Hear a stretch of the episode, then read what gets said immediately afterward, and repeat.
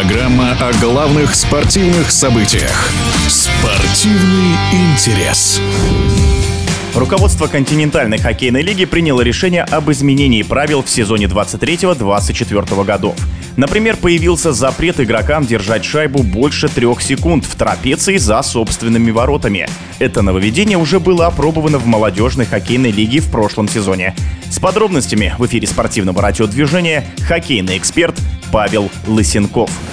Этот момент в хоккее, когда человек может стоять за воротами 5-10 секунд, ждет, когда его команда произведет смену состава. Это убивает динамику игры. Народ сразу на трибунах начинает свистеть. И не просто так сделали даже и площадку меньше, чтобы было больше такой борьбы и динамики. Это правило очень четкое и правильное, потому что пауз за воротами быть не должно. Это, говоря молодежным языком, в хоккее зашквар. Весь вопрос, как это время будет фиксироваться, потому что в NBA, например, есть такой таймер, ты смотришь, сколько там владения мячом. Здесь чисто на глаз судьи, да, это можно оспаривать. Свистнет, человек скажет, я там был 2,5 секунды, а не 3. Если эти моменты убрать, я думаю, народ, хоккеисты сами привыкнут к тому, что за воротами долго стоять нельзя. Это было похоже, как в футболе, когда вратарю в какой-то момент запрещали брать мяч в руки или еще что-то там, или держать его долго, тоже затягивало игру, но все вратари к этому привыкли, так что это правило очень правильное. Я даже провел голосование в телеграм-канале, большинство болельщиков выделило именно этот пункт в правиле из пяти. Им больше всего нравится именно это изменение. С нового сезона в случае сдвига ворот атакующим игроком под воздействием защитника, если шайба попадает в ворота, она будет засчитана. Это решение справедливое, потому что атакующий игрок не виноват, что его толкнули в спину. Он шел на ворота, он хотел забить гол. Его толкнули в спину, он сбил ворота. Даже сейчас, когда вот если тебя толкают на вратаря, и ты забиваешь гол, гол засчитывают, потому что ты не виноват в этом, тебя толкнули. И виноват как раз защитник, который сыграл не технично и неправильно. Так что решение не просто справедливое, а даже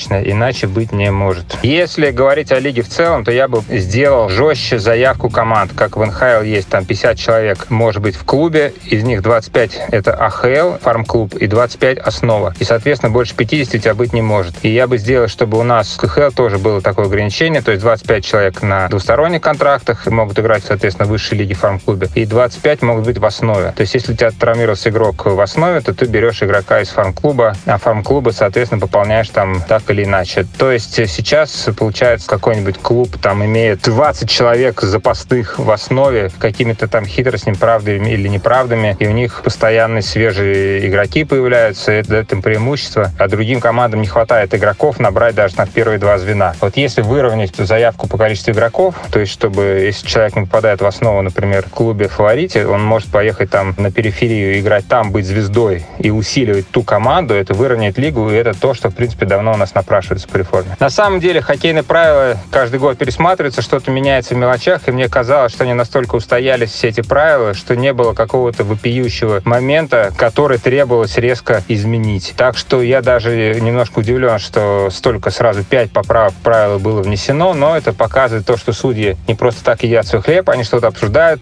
совещаются и стараются свою работу усовершенствовать. В целом, я не вижу какой-то резкой большой проблемы в КХЛ именно в плане игры. Есть там вопросы по потолку зарплат, по количеству игроков в составе, в ростере, да, в заявке на матч, потому что там некоторые команды имеют там по два состава, а у кого-то не хватает даже на один. Есть вопросы, которые надо решать, фундаментальные там вопрос отношений КХЛ, НХЛ, там контракт Федотова, но именно игра, именно правила абсолютно не вызывают возмущения, раздражения. И мы раньше все время смотрели на международные матчи, потому что правила в России, КХЛ, должны совпадать с международными правилами, как мы играем на чемпионате мира, на Олимпиаде. Но поскольку мы в последнее время не играем в международных турнирах, то сравнить уже нужды нет, и мы просто живем по своим законам, и они, в принципе, совпадают с тем, что мы видим в НХЛ и на международном уровне.